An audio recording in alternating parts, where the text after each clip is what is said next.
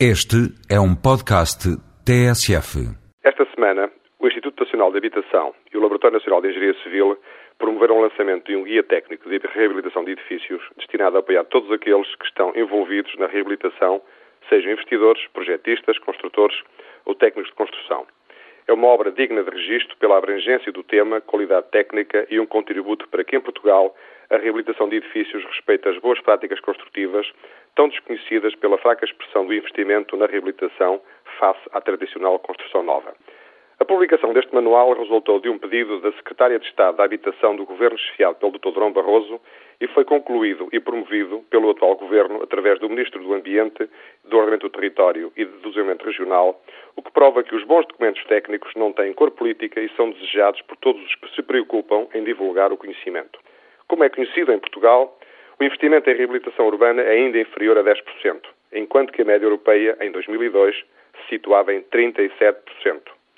Segundo o censo de 2001, mais de um milhão de edifícios necessitavam de reparação e 92 mil estavam em avançado estado de degradação. Dos edifícios anteriores a 1919, cerca de um terço encontra-se muito degradado.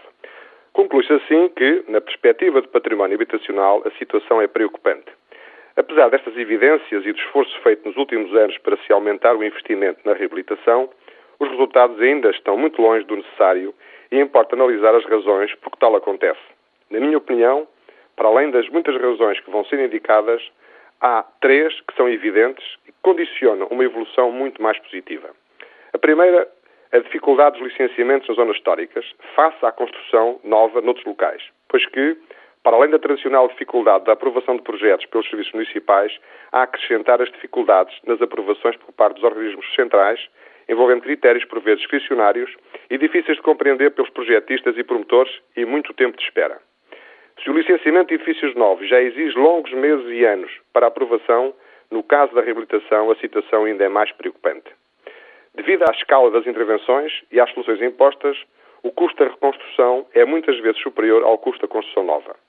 Apesar dos elevados custos de reconstrução, as características das habitações têm normalmente menor valor comercial que a construção nova, por falta de estacionamentos e de outras exigências a que os consumidores se habituaram.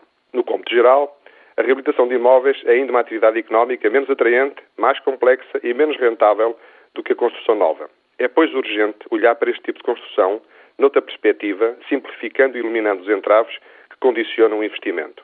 Não basta culpar os proprietários ou os senhorios. Essa parte já todos percebemos.